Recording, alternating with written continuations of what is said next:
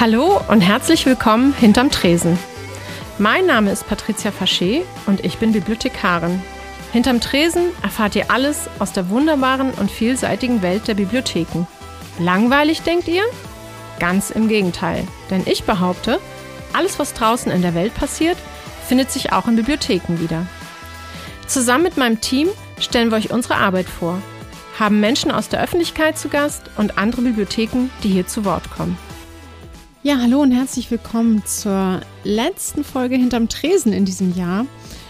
Ja, es ist ja echt verrückt. Wir hätten es fast selber nicht gedacht, ähm, dass wir nun schon ein Jahr dabei sind. Und ähm, unsere Vorgabe ganz am Anfang war, 15 Folgen müssen sein. Wenn wir dafür Inhalt finden, dann ist gut. Äh, nun sind die Themen so vielfältig geworden.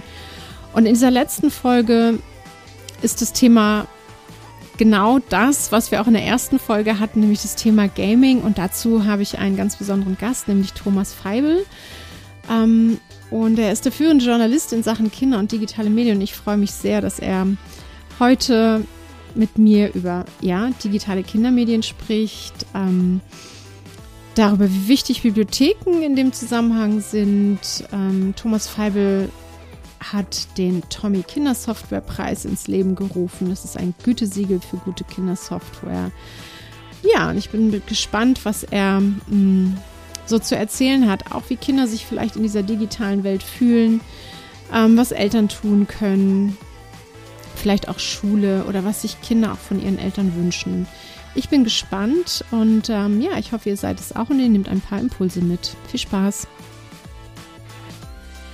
Also genau, ich habe gesagt, ähm, dass, dass, dass wir die erste Podcast-Folge äh, mit dem Thema Gaming begonnen haben und wir auch gerne so mit der letzten für dieses Jahr aufhören möchten oder würden. Und ähm, deshalb habe ich Sie eingeladen, weil Sie sind ja sozusagen der Experte für digitale Kindermedien hier in Deutschland. Ich würde gerne einmal von Ihnen wissen, wie sind Sie dazu gekommen? Sind Sie leidenschaftlicher Gamer?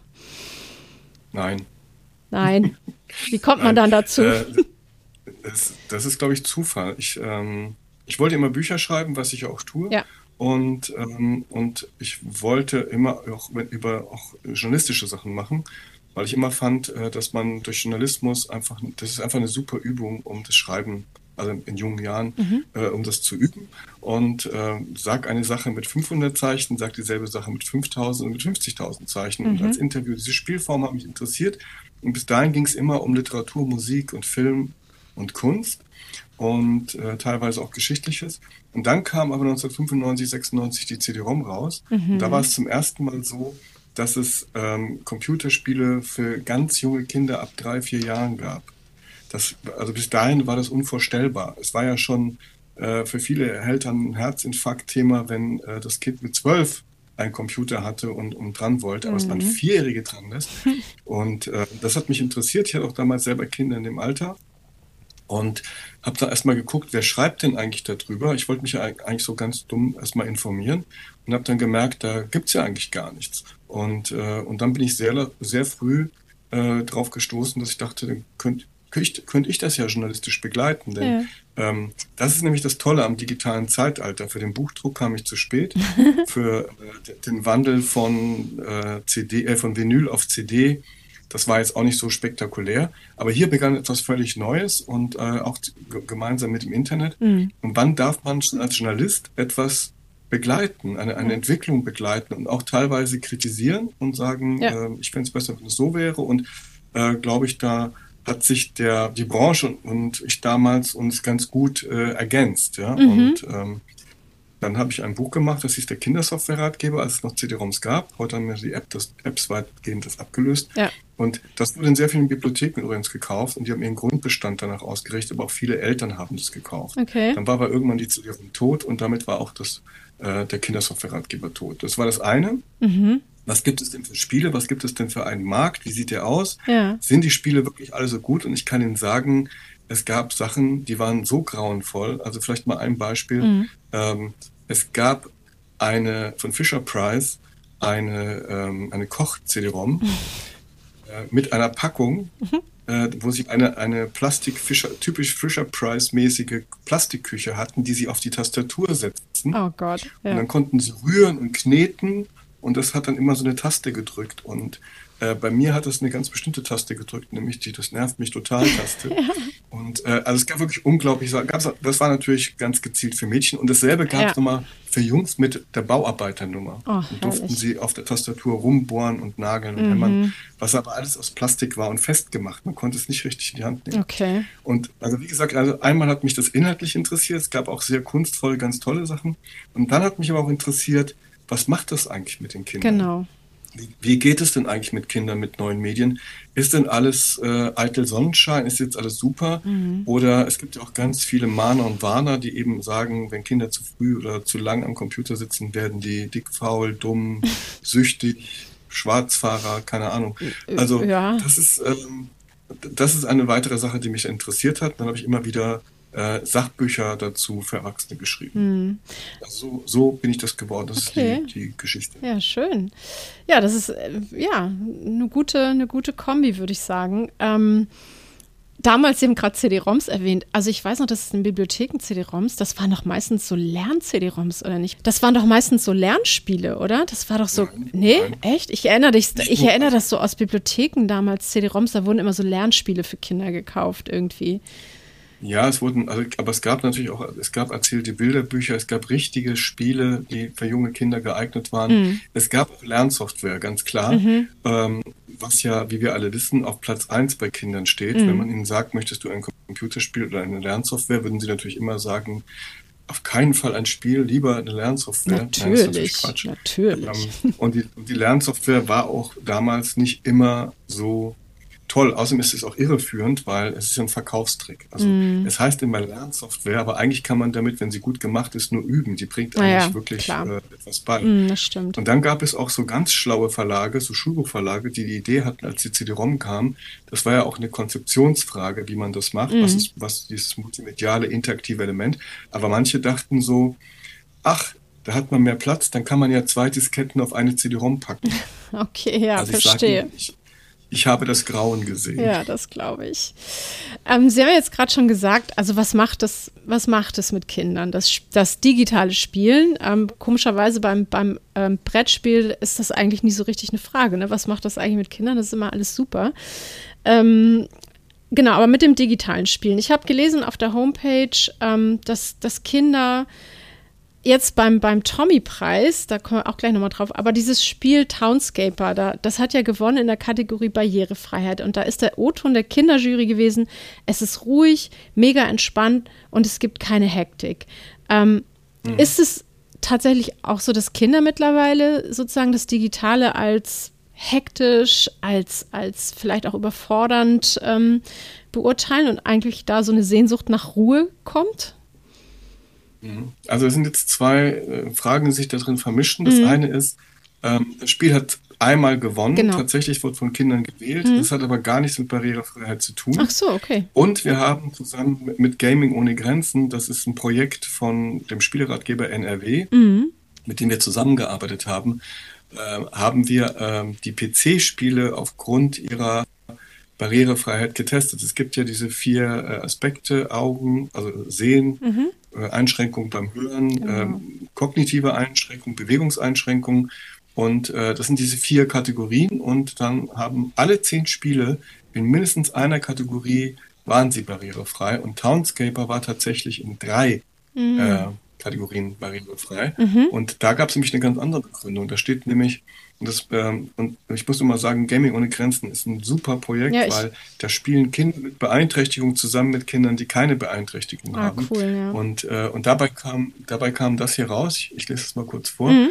Obwohl Townscaper kein Tutorial besitzt, konnten uns, konnte unsere Jury nach ein wenig Ausprobieren die Steuerung einwandfrei bedienen. Steuerung und Gameplay sind einfach gehalten und sorgen so dafür, dass sie mit kognitiver und mit motorischer Einschränkung gut spielbar sind. Mhm. Da keine spielrelevanten Inhalte über Ton wiedergegeben wurden, haben unsere Jugendlichen haben unsere Jugendlichen auch mit Höreinschränkungen Townscaper gerne gespielt. Ah, okay. Würde das Spiel zusätzlich eine serifenfreie Schriftart anbieten und das Menü größer machen, hätte es sogar im vierten Bereich Sehen überzeugt. Mhm.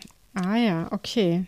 Ja, und das okay. ist die eine Frage. Und mhm. die andere Frage ist, es geht gar nicht um Kinder, sondern es geht eigentlich, es gibt so einen Spieletrend tatsächlich, dass ähm, es viele Spiele jetzt gibt, die man so zur Entspannung spielt. Die einen, also Townscaper ist extrem entspannend, mhm. weil da gibt es nicht mal ein Spielziel, sondern sie bauen einfach Gebäude, wie sie lustig sind und können sie noch farbig ähm, gestalten, aber mehr können sie da gar nicht machen. Mhm. Es gibt auch noch ein anderes Spiel, das heißt Dorfromantik. Ja, das, das muss man gesehen, sich so ein bisschen, das haben Studenten übrigens gemacht.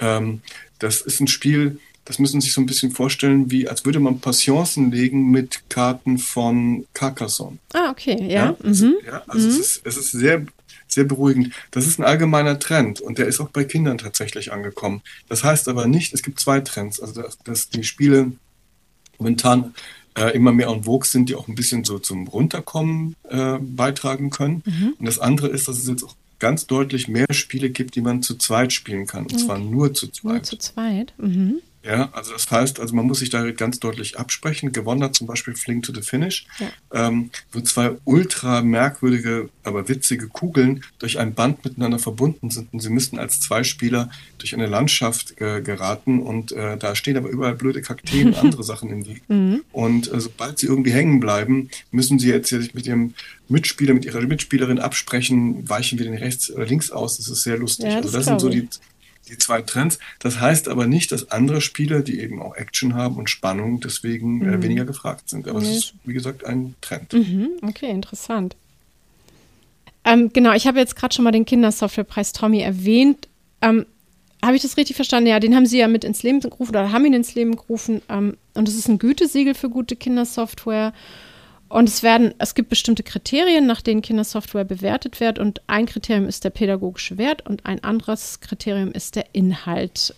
Wie gucken Sie sich denn die, also das stelle ich mir schwierig vor irgendwie. Das sind ja so verschiedene Inhalte. Es ist sehr schwierig. Wir haben also wir haben jetzt zusammen mit der HAW in Hamburg, äh, beziehungsweise wir, haben die HAW in Hamburg beauftragt, tatsächlich ähm, einen Katalog zu entwickeln zu Kindersoftware. Der ist jetzt auf der Webseite drauf. Der mhm. hat über fast, äh, ich glaube, fast 300 äh, Punkte. Wahnsinn. Und äh, Kriterienkataloge sind, finde ich, immer dafür da, ähm, dass man als Erwachsener eine Orientierung braucht, an der man eben schauen kann, worauf muss ich denn achten. Mhm. Wenn Sie wie ich äh, seit so langer Zeit solche Spiele testen, haben Sie das praktisch im Blut. Ja, dann mhm. wissen Sie schon, ähm, dass Sie, äh, wenn Sie eine App testen und äh, ich ähm, mache gerade zum Beispiel zum Thema Lesen für die Stiftung Lesen, mhm. ähm, bin ich in einem Team, wo wir ähm, Apps testen, die zum Lesen lernen oder im weitesten Sinne zum Lernen ähm, geeignet sind. Mhm. Und da muss ich sagen, was ich da sehe, ist so ein, äh, als auf App, auf meinem iPad sehe ich plötzlich Sachen, wo ich denke, bin ich jetzt wieder bei Windows 95 gelandet. Oh, ja? Und also das ist wirklich ganz teilweise, das, ähm, also was manche Hersteller von Apps machen, mhm. verstehe ich nicht. Mhm. Wenn sie Apps haben, die Kinder unter Druck setzen, wenn mhm. sie Apps haben, also beim Lernen, ja, mhm. die unter Zeitdruck zum Beispiel setzen, mhm. oder wenn sie keine guten Rückmeldungen bekommen, wenn sie was falsch gemacht haben, sondern entweder nur ein Falsch kriegen oder ein rotes Kreuz gezeigt ah, ja, okay. kriegen.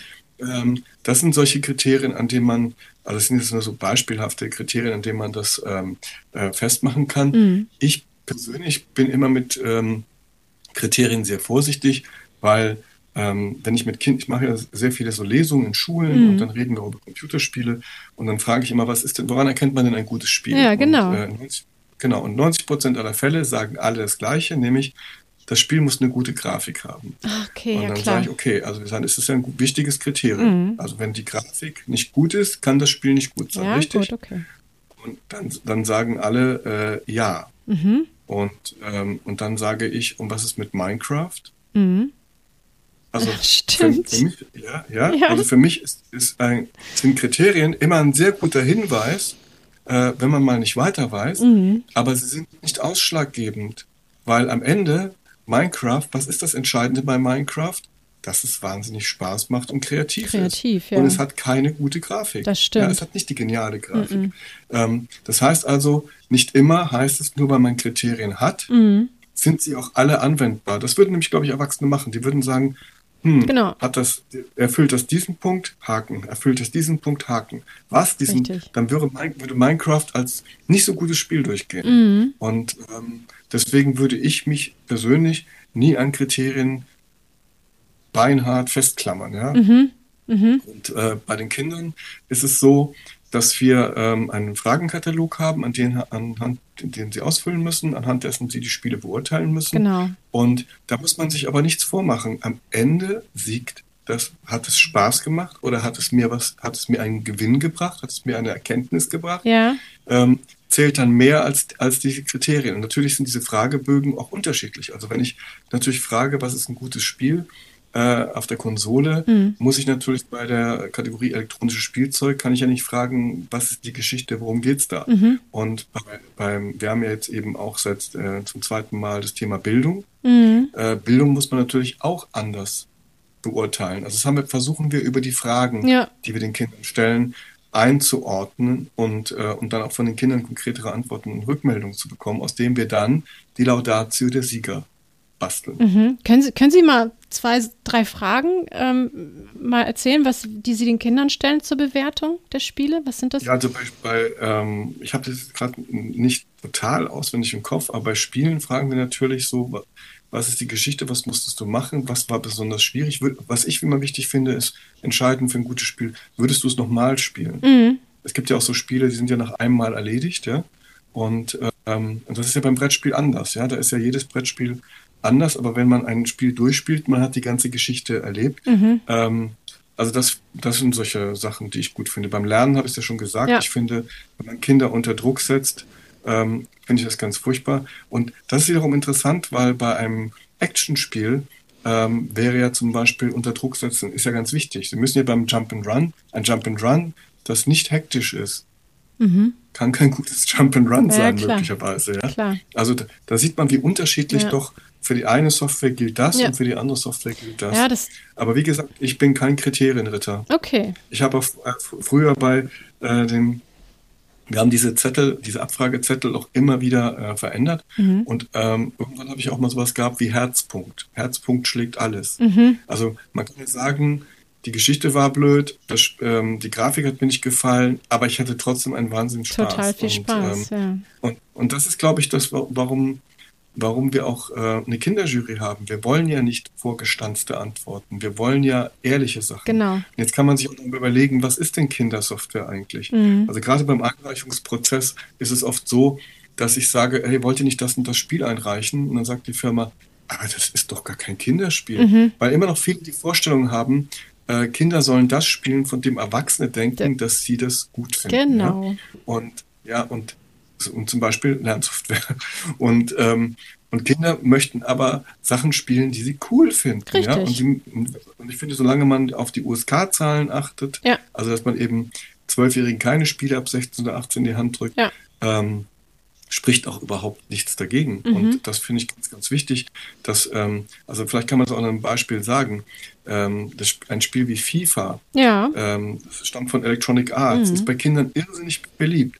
Aber Electronic Arts hat auch nie gesagt, dass es, eine Ki dass es für Kinder gemacht ist. Nee, stimmt. Ja, ja und, ähm, und deswegen glaube ich, ähm, ähm, können tolle Spiele die Kinder begeistern und die für ihr Alter aber nicht äh, schädlich sind, mhm. weil sie zu viel Gewalt bekommen mhm. haben, ähm, sind das die Spiele, auf die wir aus sind. Und wie gesagt, nicht von dem Erwachsenen denken, was Kinder für gut zu halten haben. Mhm. Was können Kinder denn tun, wenn es zu dem Konflikt kommt, ähm, Eltern, Kinder und Eltern sagen, jetzt hör aber mal auf, du hast schon zu lange vorm PC, vor der App, sonst was gesessen, dich im Netz rumgetrieben. Was sollen Kinder tun? Wie sollen, wie sollen die das ihren Eltern erklären? Naja, erstmal können sie sagen, ich ziehe aus, ich nehme alles mit. Okay. Mir reicht's. Genau. Mach, macht euren Mist alleine. So ist es. Macht euren Abwasch ja. alleine. ja. Nein, ich finde, ich finde es immer, ich finde es immer dann schwierig, wenn es keine Absprachen gibt. Ja? Mhm. Ähm, und oft ist es dann, ähm, dann, wenn, wenn Kinder dann einfach so viel, ich, ich sag mal so einen Satz, der, der mir wichtig ist. Ähm, solange wir darauf achten, was Kinder spielen und wie lange sie spielen, mhm. gibt es eigentlich keine Probleme, keine großen. Die Auseinandersetzung gibt es immer. Also es, äh, bei dieser Auseinandersetzung, wenn Kinder, also die Eltern sagen, jetzt ist Schluss, wir machen aus, mhm. ähm, dann denken immer Eltern, ah, der ist ja süchtig oder, oder will, der will jetzt einfach seinen Willen durchsetzen. Nee, ich würde es ähm, so nennen. Es ist eine auf die Probestellung der Erziehungsmaßnahmen. Ja, okay. Ja, also mhm. man wird immer wieder ausgetestet, Ja, okay. äh, wie weit die Grenzen sind. Mhm. Und, äh, und auch wenn man sich selber dafür hasst, zu sagen, nein, wir haben das ausgemacht, das wird jetzt abgeschaltet, das ist jetzt so, auch wenn man sich selber dafür nicht leiten kann, ja. Mhm. Und die Kinder auch das nie zugeben würden, ist es aber das, was sie wollen. Das- sie wollen einfach eine gute Autorität haben. Ja, Ja, ja. Also jetzt nicht diese negative Autorität, Ja. die destruktiv ist Mhm. und sagt, ich habe fünf Stimmen und du hast keine, sondern ähm, in, in dem Fall äh, wollen sie einfach Eltern haben, auch die klar sind. Klar. Mein Mhm. Tipp immer bei solchen Sachen ist, Zeiten äh, vereinbaren. Es gibt auch äh, im Netz etwas, das nennt sich Mediennutzungsvertrag und Mhm. überraschenderweise auf der Webseite www.mediennutzungsvertrag.de. Mhm. Da können Eltern sagen, was ihnen wichtig ist und die Zeiten festhalten. Das ist für Handy, für Filme, für Spiele und so weiter. Mhm. Aber ich finde, es ist ja keine Einbahnstraße. Auch die Kinder können ja sagen, was ihnen wichtig ist. Ja. Ich finde, auch die Kinder können partizipativ erzogen werden, Mhm. äh, indem sie mit in die Verantwortung reingenommen werden. Klar. Indem man sagt, du möchtest gern Computerspiele spielen, ich habe nichts dagegen, aber ich glaube, wir können uns beide darauf einigen, dass es dafür Regeln geben muss. Mhm. Und dann kann dieser Mediennutzungsvertrag sehr gut sein. Ja. Jetzt ist es nur so, ganz oft übertreiben Kinder es mit Fernsehen, also mit Netflix oder mit Spielen. Mhm. Ähm, und dann denken ganz viele Erwachsene, ah, das machen die, weil äh, die, die, die wollen mich ärgern. Die nehmen das persönlich. Ja? Mhm. Äh, nee, also einmal geht es natürlich darum, Grenzen auszutesten. Und das andere wird, glaube ich, immer vergessen. Es sind Kinder. Ich weiß nicht, ob Sie sich erinnern können, wenn Sie Fernsehen geguckt haben als Kind. Äh, Hatten Sie dann Zeitgefühl? Nee.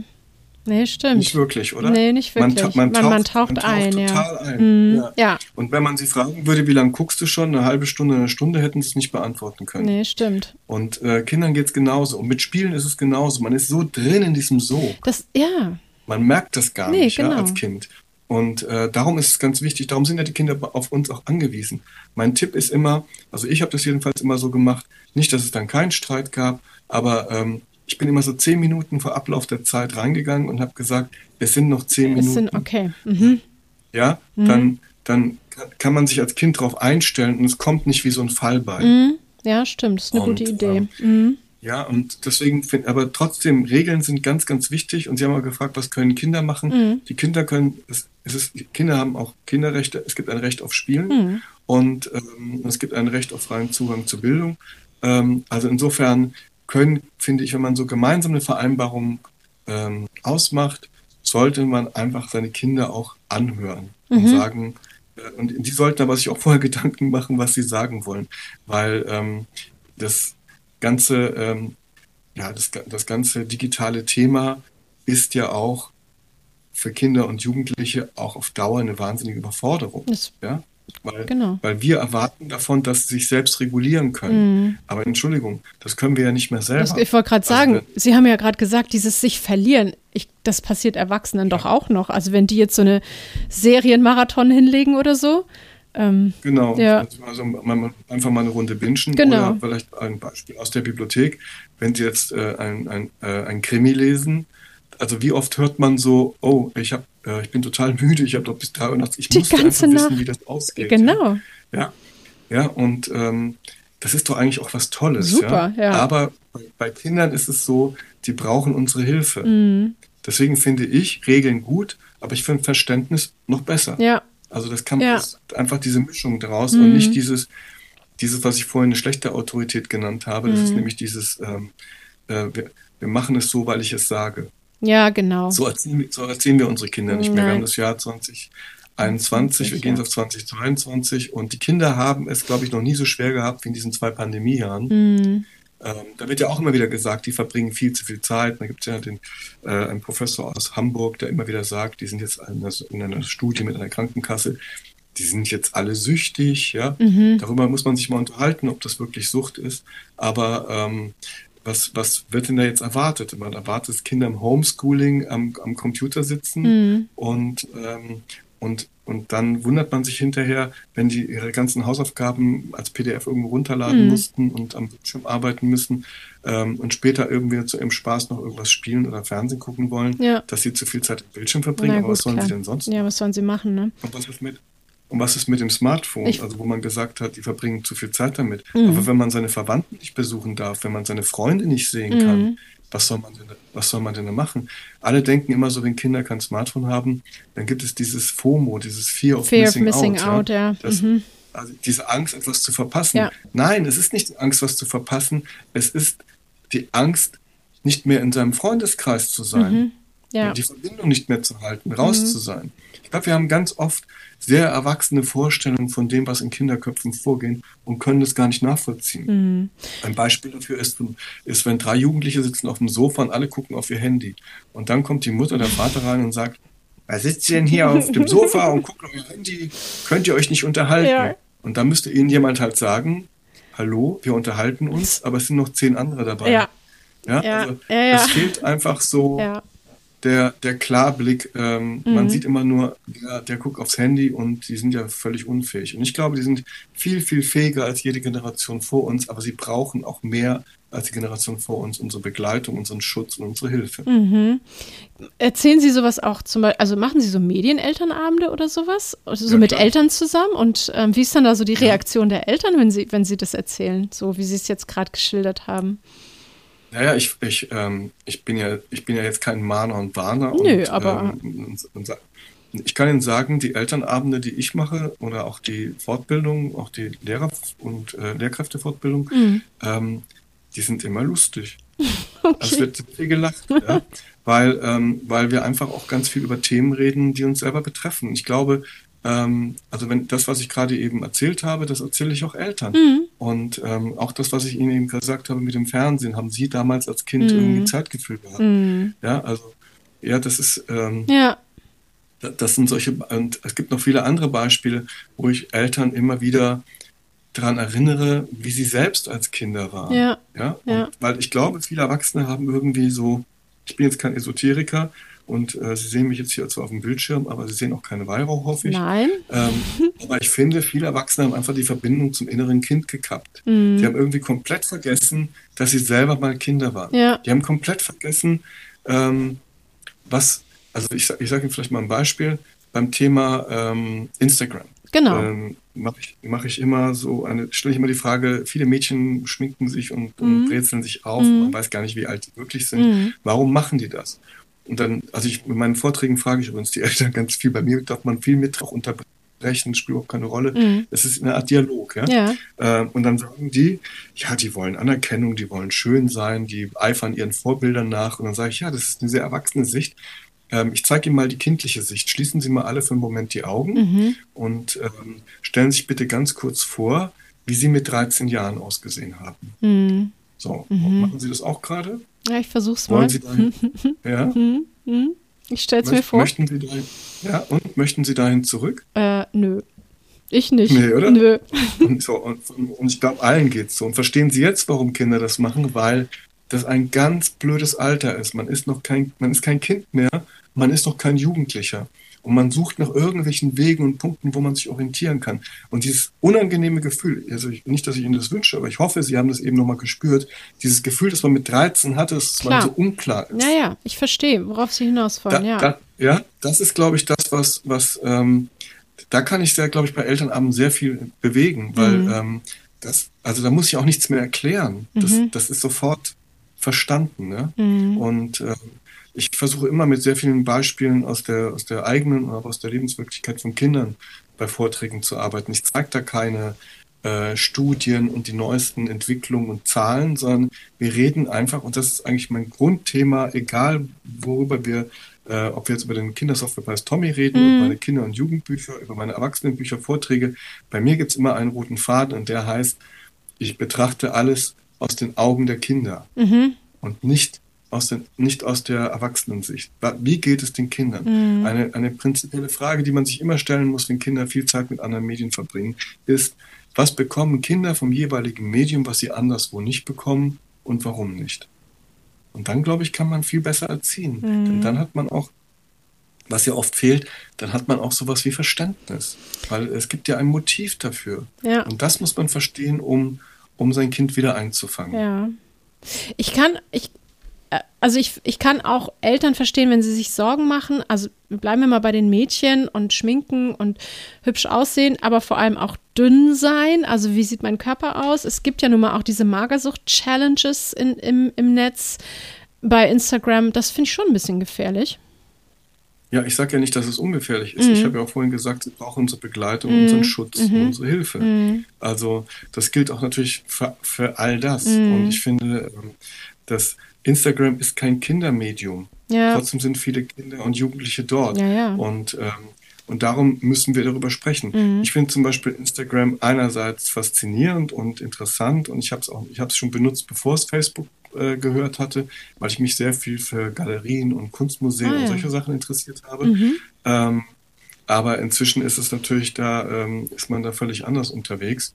Und, ähm, und dann finde ich, muss man auch darüber reden, mhm. wo, wo sind die Vorteile, wo sind die Nachteile. Und ich bin zum Beispiel sicher, dass ähm, solche sozialen Medien sehr viel schlechte Gefühle bei Kindern machen. Mhm. Und ähm, mhm. also ich will es gar nicht, ich will es gar, ich will Instagram gar nicht schlecht reden, weil es hat wirklich gute, gute Seiten. Ja. Und trotzdem, wenn sie ein Kind sind, wenn sie unsicher sind, wenn die Likes genau. ausbleiben, genau. wenn sie jemand beschimpft, mhm. wenn sie sehen, dass ähm, ihre Freundin mehr Likes kriegt als sie, mhm. wenn sie eben noch äh, sind 14, 15 ähm, mit einem Jungen zusammen, mhm. eben noch frisch verliebt, jetzt haben sie sich getrennt. Ja, klar. Dann entfreunden sie sich sogar auf Instagram. Mhm. Aber dann sehen sie trotzdem über Instagram weiter, wie der Ex oder die Ex weiter mit anderen, vielleicht sogar mit einem anderen rumknutscht. Ja. Weiß man nicht. Also insofern ja, ja. brauchen äh, unsere Kinder uns als Gesprächspartner, weil ähm, diese, die, die, dieses frühe Alter ist einfach ist, da ist man ja nicht selbstbewusst und stabil. Man nee. ist ja auf, auf dem Weg, man ist auf der Suche nach Orientierung. Mhm. Und darum ist es so wichtig, dass wir ähm, Kinder da begleiten. Mhm. Und natürlich wollen Kinder nicht, dass wir ihren Instagram-Kanal folgen. Nee, nee, klar. Ähm, das ist klar. Macht manche Eltern natürlich trotzdem. Ja, ja, klar. Ich finde, bis zum mhm. gewissen Alter kann man das ruhig machen, mhm. wenn das in diesem Mediennutzungsvertrag gemeinsam ausgemacht ist. Mhm. Aber vor allem ist es wichtig, ähm, dass man, also dass man diese, dass man diese schlechten Gefühle thematisiert, mhm. weil das merkt man schon. Mhm. Und ähm, bei, also dieses Magerding ist ein Thema. Es gibt auch diese anderen Challenges, wo man Kühe erschreckt oder ja, ähm, auf irgendwelchen Milchkästen. Also nichts ist so blöd. Mhm. Also das Blödeste ist, glaube ich, so ähm, die Challenge äh, auf irgendwelchen Zugschienen laufen und mhm. gucken, wie nah lasse ich denn den ICE an mich rankommen. Ja. Meistens erlebt man aber das Ende gar nicht. Ja. Also insofern das sind alles Themen, die in die mhm. Medienerziehung gehören. Die mhm. gehören aber auch, finde ich, zum Teil in die Schule. Ich, das wollte ich jetzt gerade als Stichwort sagen. Schule. Ja. Sind Lehrerinnen und Lehrer wirklich sensibilisiert für diese Themen? Können die da, also wie, wie gehen die damit um? Ähm, ich finde, ich finde, also erstmal finde ich es super, dass es in Schulen Schulsozialarbeiter gibt. Ja. Sowas gab es zu meiner Schulzeit nicht. Mhm. Die können, glaube ich, da sehr, sehr viel auffangen. Das ist gut. Mhm. Und ähm, es ist, glaube ich, auch sehr einfach, schlecht über Schule zu sprechen. Es gibt auch viele Gründe, über die Schule zu schimpfen, gerade jetzt in Corona-Zeiten, wo man ähm, wo man einfach merkt, wie wenig Medienkompetenz eigentlich äh, vermittelt worden ist. Mhm. Aber auf der anderen Seite muss man, finde ich, Schule auch entlasten, mhm. weil ähm, äh, in, in, jedem, in jedem Business, in jedem Geschäft, in, in, jeder, in jedem Büro mhm. gibt es eine IT-Abteilung oder eine externe IT-Abteilung, äh, mhm. Stotter, eine externe IT-Abteilung, die dafür zuständig ist, mhm. äh, für die Technik. Klar. Aber in der Schule soll es die Lehrkraft machen. Ja. Warum? Ja. Ja, warum ja. soll sie das machen? Ähm, die möchte nur damit arbeiten und es soll gut funktionieren. Mhm. Warum muss sie sich um, um, also da stimmt einfach prinzipiell was nicht, okay. ja. Also das, der, der Fisch stinkt vom Kopf, mhm. ja. Also sie haben entweder Städte, wo es die Lehrkraft machen muss, oder sie haben Städte, wo sie zwei Mitarbeiter der städtischen IT haben, die für alle Schulen des, ähm, der Stadt oder des Landkreises zuständig sind. Mhm. Und die sind natürlich überfordert und, und es kann nicht funktionieren. Ja. Also ich finde rein technisch ähm, muss Schule mal auf ein Niveau gehoben werden, wie, also ganz ähnlich wie eben auch verschiedene ähm, Geschäfte und, und Business-Sachen. Und Bibliotheken zum Beispiel. Ja, das wäre das nächste. Also weil, ähm, nicht alle, aber was? ja, es ist schon so, dass ich immer den Eindruck habe, oder oft, sehr oft den Eindruck habe, dass Bibliotheken da wirklich weiter sind und gut aufgestellt eigentlich. Also eigentlich ist es auch, auch mein Thema. Und Mhm. wissen Sie, wenn ich Vorträge mache, fange ich immer mit dem Thema Lesefähigkeit an. Ja. Ähm, ich habe mir das Wort Medienkompetenz so ein bisschen abgewöhnt, Ja. weil es ist so ähnlich verwaschen wie Multimedia. Mhm. Und äh, ich finde, die Lesefähigkeit bringt das viel eher auf den Punkt, worum es geht. Mhm. Und ich erkläre das mal an einem Beispiel. Wenn Sie wissen, wie man ein Buch liest, und das haben Sie mal irgendwann gelernt, und wenn Sie wissen, wie man Zeitungen und Zeitschriften liest, nämlich interessensgesteuert. Sie lesen ja einen Roman anders als eine Zeitung. Ja, ja klar. Und, ähm, und sie können auch einen Arte-Film gucken oder sich eine DVD ausleihen oder eine Blu-ray. Ähm, dann wissen sie, wie das funktioniert. Und da haben sie bestimmte Lesefähigkeiten erworben, in der Schulzeit, aber auch von zu Hause her. Und jetzt versuchen sie mal mit dieser Lesefähigkeit Fortnite zu spielen. Das ja, geht nicht. Nee, klar. Ja, also mhm. für Spiele braucht man eine eigene ja, Lesefähigkeit. Auf jeden und, Fall. Ähm, und sie brauchen aber auch eine eigene Lesefähigkeit zum Beispiel fürs Internet. Weil im Internet ist es so, wenn ich in der Bibliothek ans Lexikon gehe und unter R-Radiologie nachschlage, dann schreibe ich das ab oder ich fotografiere es oder ich mache sonst was damit, um es zu zitieren. Mhm. Im Internet finde ich das viel, viel schneller, aber ich muss mich immer fragen, stimmt das auch? Ja. Also brauche ich dafür auch eine andere Lesefähigkeit. Soziale ja. Medien brauchen eine andere Lesefähigkeit. Ja.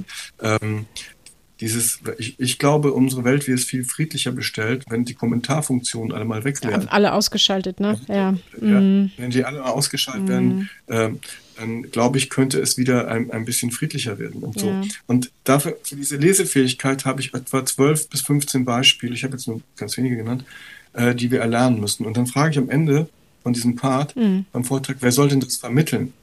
Und wenn ich einen Elternabend mache, sagen die die Schule. Und wenn ich einen eine Lehrerfortbildung mache, sagen die Lehrkräfte äh, die Eltern. Die Eltern, ja. Und die Wahl liegt natürlich immer in der Mitte, nämlich äh, die Eltern Beide. und die Schule. Mhm. Und, und, dann sage ich aber, aber es wird immer eine Bildungsinstitution dabei vergessen.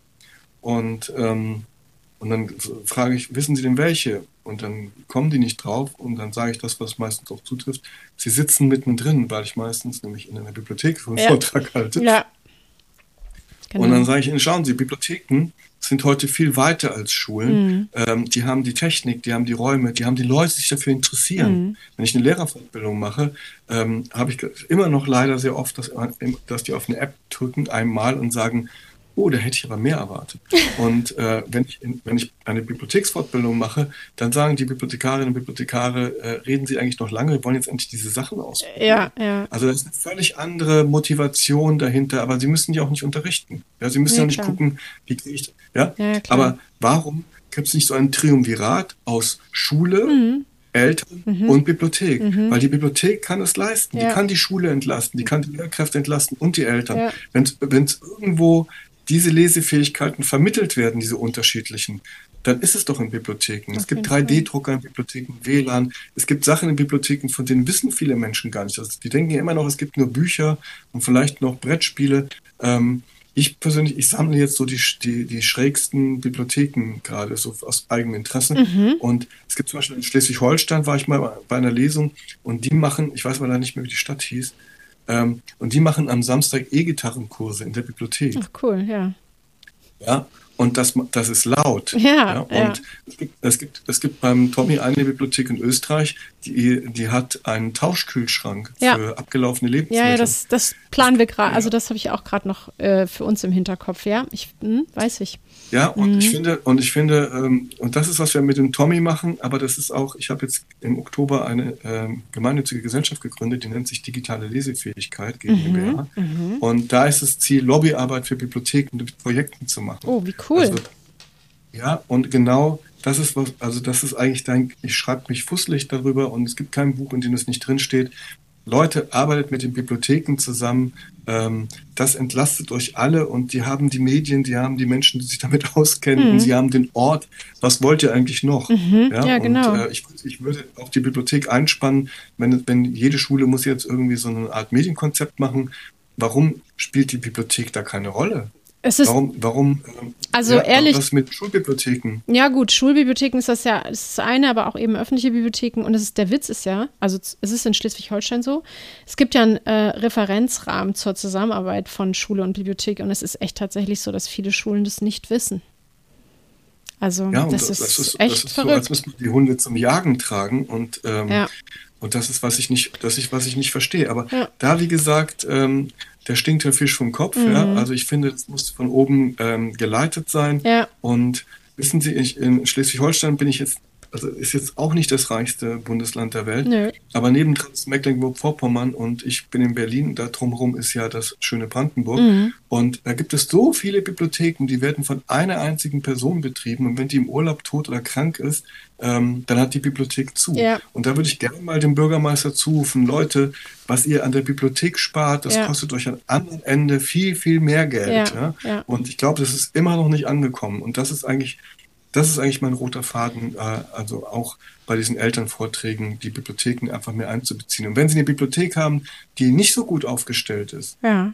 dann, dann fordern Sie es doch ein, weil Sie sind doch der Bürger. Man kann ja auch in der Bibliothek sagen, ich wünsche mir das Buch so und so. Ja.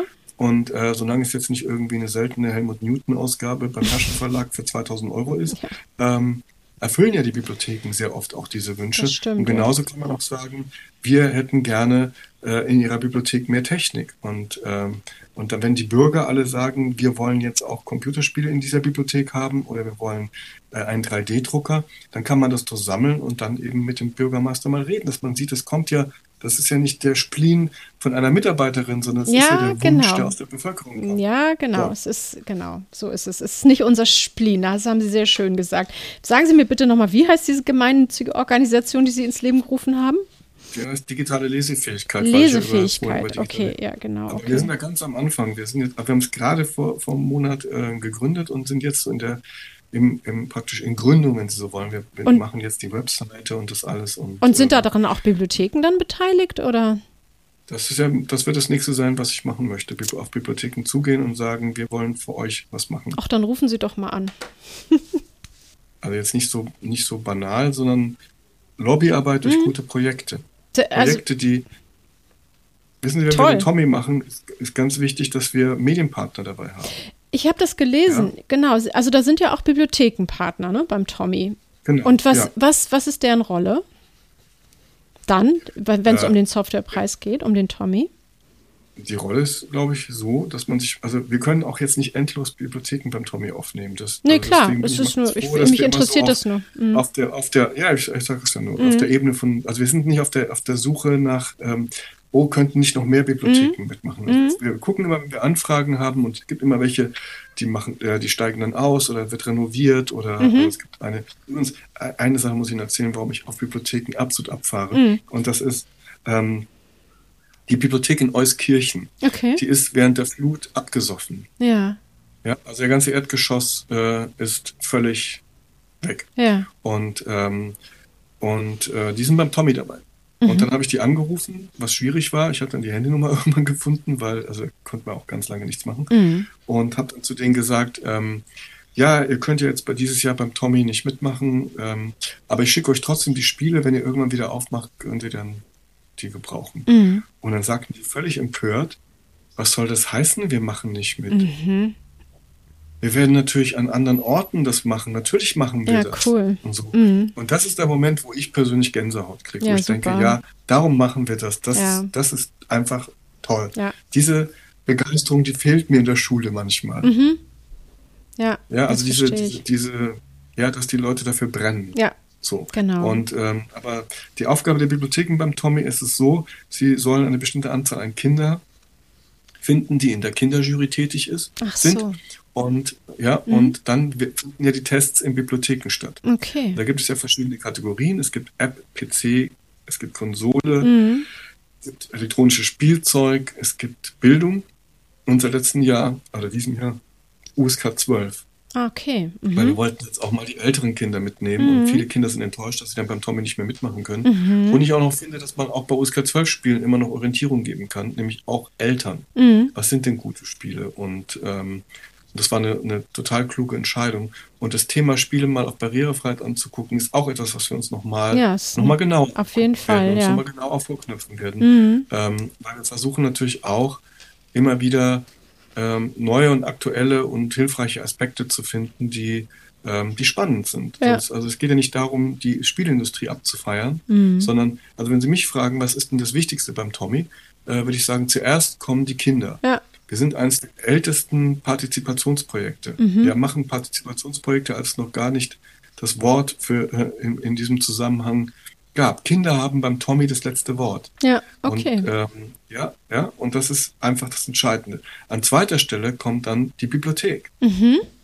Dann, dann, kommen vielleicht irgendwann auch die Spiele. Okay. Aber tatsächlich stehen die Kinder und die Bibliotheken im Vordergrund. Ja, cool. Das sind die zwei, das sind unsere Hauptthemen. Ja, super. Was war denn, was, Ihr Lieblingskinderspiel? Das habe ich Sie gerade nicht gehört. Ihr, was, was war Ihr Lieblingskinderspiel? Ach, mein Lieblingskinderspiel, mhm. was ich ja gern gespielt habe. Ja. Ich kann nur sagen, dass ich an meinem zehnten Geburtstag mit Gästen Mensch ärger dich nicht gespielt habe. Und ich habe verloren. Ich habe vor Wut die ganze, das ganze Spielbrett durch die Gegend geschmissen, Tisch mein Cola-Glas umgeworfen. Immerhin gab es Cola. Wütend, ja. Und wütend aus dem Zimmer abgerauscht. Oh, also, so, Mann. Das, also das war so.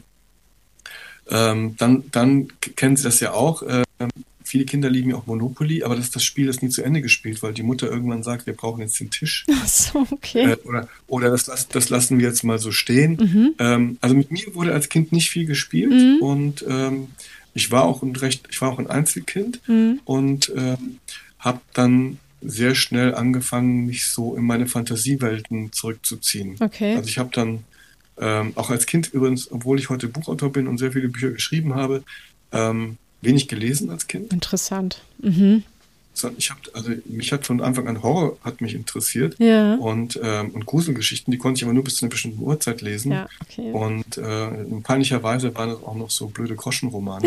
äh, habe ich die aber später gelesen, konnte ich nachts nicht mehr schlafen, da habe ich immer schlecht davon Ah, geträumt. okay. Mhm. Und, ähm, und dann aber gab es plötzlich, äh, daran merkt man, wie alt ich bin, von Alan Parsons eine Platte über Edgar Allan Poe. Mhm. Und, äh, und ich dachte, was ist denn das? Was sind das für Sachen? Und dann habe ich erfahren, ah, Edgar Allan Poe hat auch Gruselgeschichten geschrieben. Ja. Und so kam ich ins Lesen. Okay, rein. ja. Ja, interessant. Über die erste Musik, Buch- ja, super. Mhm. Ja, also so über die Musik kam ich dann so rein. Mhm. Und ich habe dann relativ früh festgestellt, dass ich schreiben möchte. Wenn Sie das brennend interessiert, kann ich Ihnen das auch erzählen, wie das in der Schule war. Mhm. Aber ähm, das, äh, da übers Schreiben kam ich dann eben auch zum Lesen. Und lesen Ja. musste ich dann sehr, habe ich mit 18 gelernt. Mhm. Also ich konnte natürlich vorher lesen. Klar können ja? Sie, ja, Aber- klar. Ja, Mhm. aber, aber dieses literarische Mhm. Lesen, Ja, das habe ich erst mit 18 ähm, angefangen zu lesen, habe mir dann angefangen, meine eigene Bibliothek aufzubauen. Und ähm, weil das mir dann klar war, wie ich vorhin das auch erklärt habe mit dem Journalismus, Mhm. ähm, ich muss auch noch relativ viel lesen, um tatsächlich herauszufinden, äh, wer ich bin beim Schreiben. Mhm. Interessant, ja. Das ist spannend, ja, schön. Ähm, empfehlen Sie uns doch nochmal für die Hörerinnen und Hörer ähm, ein, ein wirklich gutes Familienspiel. Also ich habe Ein Brettspiel. ich habe ja vorhin schon eins genannt, das heißt Carcassonne. Mhm. Ähm, das finde ich super, solange Sie nicht die Zu- Zusatzpacks kaufen, weil wenn Sie die, Ja. also jede Runde dauert 45 Minuten allerhöchstens und sobald Sie die Zusatzpacks kaufen, sind Sie wieder bei Monopoly. Ja, Also das stimmt, da Ja, also insofern. Mhm. deswegen ist es so, ich finde so kurze Runden eigentlich viel, viel besser. Es gibt noch ein Mhm. anderes Spiel, das habe ich äh, vor ein paar Jahren entdeckt, das heißt Blokus, sieht furchtbar aus, aus Plastik. Ja, kenne ich auch. Äh, Mhm. inzwischen ist es nochmal bei Mattel erschienen in einer kleineren und wie ich finde nicht so schönen Version. Vielleicht haben sie noch eine ältere. Äh, das spielt man zu viert. Sieht aus wie Tetris zum Legen, ist aber echt Ja, mega genau. schwer und man muss viel Ja. denken. Und ein weiteres Spiel, was ich richtig, richtig liebe, ist ähm, die guten und die schlechten Geister oder die guten und die bösen Geister heißt es. Ähm, das, Mhm. ich, das musste ich mir selbst auch gebraucht nochmal kaufen. Da haben sie acht Geister, die in ihrem Rücken ein vier rosa Knubbel drin haben, also vier haben Mhm. rosa Knubbel drin Mhm. und äh, vier haben hellblau. Und, ähm, Okay. und die stehen wie auf einem Schachbrett, stehen sie sich da gegenüber.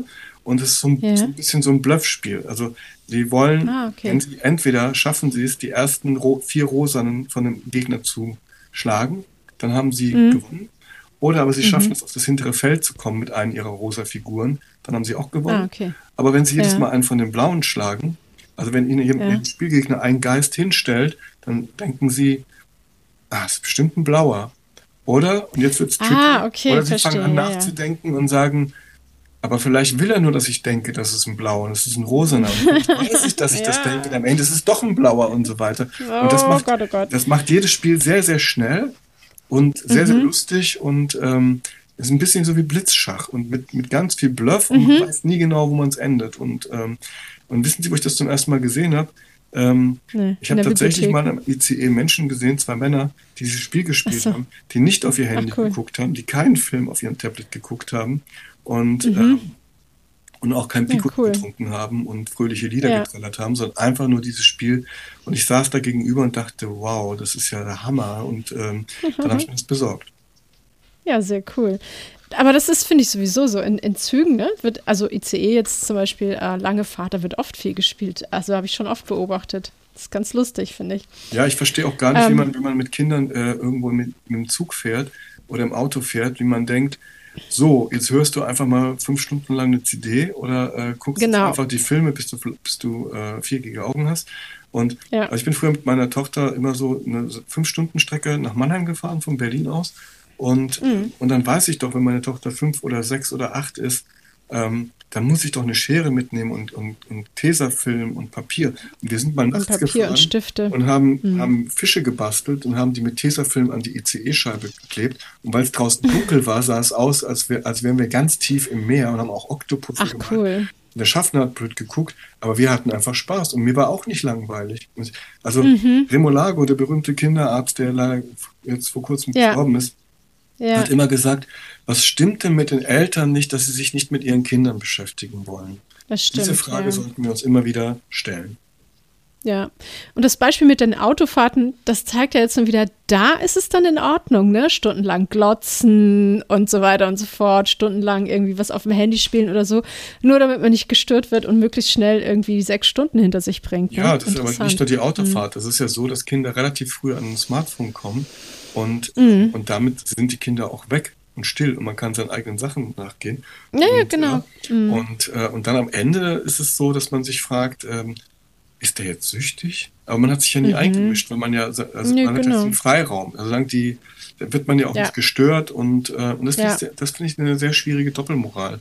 Es ist ja auch das so, dass, dass, dass die Shelley mhm. Turkle, eine berühmte ähm, Soziologin, mal gesagt hat, lieber mit dem Kind eine Dreiviertelstunde auf den Spielplatz gehen und kein Handy mitnehmen, als drei Stunden mhm. mit dem Kind auf den Spielplatz gehen und ein Handy mitnehmen. Ja, und äh, also stimmt. Erziehung bedeutet, finde ich, nicht nur die Erziehung unserer Kinder, sondern es bedeutet immer auch sehr viel Selbsterziehung. Und, ja. ähm, und dann, wenn die Kinder einen dabei erwischen, dass man Wasser predigt und Wein trinkt, dann gibt es ja meistens Streit. Das stimmt. Das ist doch ein schönes Schlusswort. Ja, das waren schon diese zehn kurzen Fragen, oder? Nein, das waren keine zehn kurzen Fragen. Die kommen jetzt. Ach, die kommen jetzt. Das war Sie sagen Schlusswort. Die kommen jetzt. Okay. Nein, also zu unserem schönen Gespräch. Aber also. jetzt kommen die zehn schnellen Fragen. Okay. Also, es geht los. E-Bike oder Auto? Äh, Fahrrad. Sehr gut. Tag oder Nacht? Nacht. Drinnen oder draußen? Draußen. Leihen oder kaufen? Äh, kaufen. Netflix oder Kino? Äh, Netflix. Instagram oder TikTok? Instagram. Buch oder Hörbuch? Buch. Snoosen oder Aufstehen? Aufstehen, immer. Roman oder Sachbuch? Roman. Brettspiel oder Konsole? Brettspiel. Das waren die zehn schnellen Fragen. Okay. Ich kann auch sagen, warum, warum Brettspiel. Weil äh, eine Zeit lang habe ich auch Brettspiele rezensiert. Ähm, dann mhm. wurde diese Seite eingestellt und ähm, das war immer total spannend und man kommt miteinander ins Gespräch. Und es gab auch ein mhm. Seminar, das ich mit äh, Kindern und äh, Eltern zusammen gemacht habe. Das habe ich genannt mhm. Brettspiele versus Brettspiele Apps. Habe ich jetzt Brettspiele gesagt? Ah. Äh, ich glaube, ja. ja. Also ja. Apps gegen, also Brettspiel-Apps gegen echte Brettspiele. Mhm. Und dann haben wir Kriterien ja, festgelegt mhm. und dann haben sie erst das eine gespielt, dann das andere, dann haben sie verglichen und dann hat man hinterher gewählt und vor allem haben wir dann nur die Kinder gefragt, was ist denn besser? Und es hat immer, mhm. immer, immer das Brettspiel gewonnen. Obwohl es dasselbe Spiel Weil? auf dem Tablet ist. Also Carcassonne zum Beispiel als äh, App ist super und vor allem, wenn man Urlaub fährt, möchte man nicht diese ganzen Kartons mitnehmen. Ja, ähm, das stimmt. Und trotzdem, dieses Anfassen, äh, mhm. das, das Würfeln, ob man selber würfelt mhm. oder der Zufall auf, auf der App würfelt, mhm. das ist, also mhm. das hat am Ende immer, immer, bei all diesen Seminaren mit den Kindern hat es immer gewonnen. Und äh, deswegen ja. ist es auch für mich, Brettspiel ist für mich auch immer ähm, mit anderen Menschen zusammen was machen. Ja. Und Konsole genau. kann ich auch mit anderen spielen, ist aber, finde ich, nicht unbedingt so vergleichbar. Nee, das stimmt. Das ist es nicht. Herr Feibel, vielen Dank für das tolle Gespräch. Ähm, Bitte. Ich wünsche Ihnen, ich wünsche Ihnen ganz schöne Weihnachten jetzt. Ähm, genau. Ihnen auch. Ja, das war mein Gespräch mit ähm, Thomas Feibel. Also erstmal großes Entschuldigung für die schlechte Tonqualität wahrscheinlich, weil ich spreche dieses Intro, äh, dieses Outro, sorry, äh, direkt nach dem Gespräch. Das heißt, es ist noch nichts geschnitten, noch nichts bearbeitet. Ich weiß also eigentlich gar nicht genau, wie sich das, ähm, wie sich das Gespräch anhört. Wir hatten eine extrem schlechte Verbindung. Ähm, ja, tut mir leid, ähm, aber ich wollte das Gespräch nicht beenden und wir haben, hatten schon so lange nach einem Termin gesucht. Ähm, ja, genau. Ich hoffe, es ist irgendwie einigermaßen nachvollziehbar. Ja, also ich fand es mega spannend. Es war jetzt ja auch ein langes Gespräch und es hat total Spaß gemacht auch. Ja, genau. Und jetzt steht Weihnachten vor der Tür und ähm, ja, ich, ich wünsche euch allen da draußen wirklich ganz schöne, ganz schöne Weihnachten und spielt ganz viel und streitet euch nicht und fegt nicht das Mensch ärgerlich nicht Spiel vor Wut vom Tisch. Ähm, genau. Und vor allem bleibt alle gesund und kommt ganz gut ins neue Jahr. Und ähm, ja, wir hören uns wieder Ende Januar. Wir machen jetzt erstmal ein bisschen Pause und kommen dann mit neuen Themen wieder. Also, macht's gut, ihr Lieben. Bis bald. Tschüss. Das war Hinterm Tresen, der Bibliothekspodcast. Vielen Dank fürs Zuhören. Ihr findet uns überall, wo es Podcasts gibt. Hinterlasst gerne einen Kommentar oder eine Bewertung. Übrigens, ich habe es noch gar nicht erwähnt. Wir sind die Stadtbücherei Schwarzenbeck, eine kleine Bücherei im Süden von Schleswig-Holstein, kurz vor den Toren Hamburgs. Hinterm Tresen erscheint alle zwei Wochen donnerstags. Bis dahin, bleibt neugierig und gesund.